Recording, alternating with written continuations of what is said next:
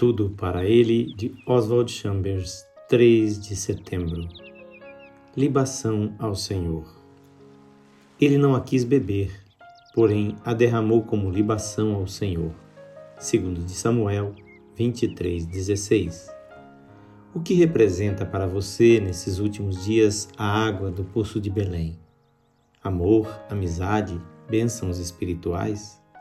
Será que ao expor a sua alma a perigos, você se sacia com esta água? Se você quiser apenas sua satisfação, não poderá derramar esta água diante do Senhor. Se você quer se saciar com algo, nunca poderá consagrar isto a Deus. Se o que você quer com a bênção de Deus é apenas saciar a sua sede, ela o corromperá. Você terá que sacrificá-la, derramá-la, fazer com ela algo que o seu pensamento natural diz ser um desperdício absurdo. Como poderei derramar como libação ao Senhor coisas como o amor natural ou bênçãos espirituais?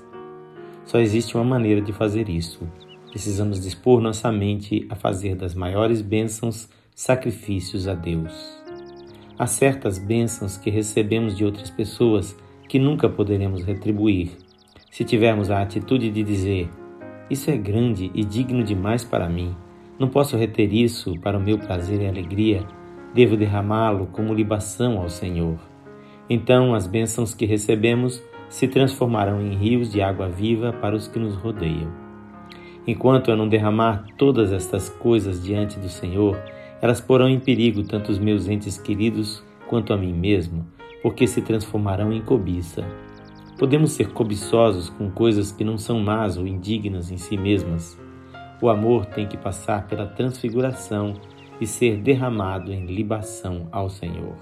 Se você tem se tornado amargurado e irritado, é porque Deus lhe deu uma bênção e você a agarrou para si, ao passo que, se a tivesse derramado em libação ao Senhor, ter-se-ia tornado a pessoa mais dócil da terra. Se está sempre guardando as bênçãos para si e nunca derrama nada em libação ao Senhor, as outras pessoas não terão seu horizonte alargado através de você.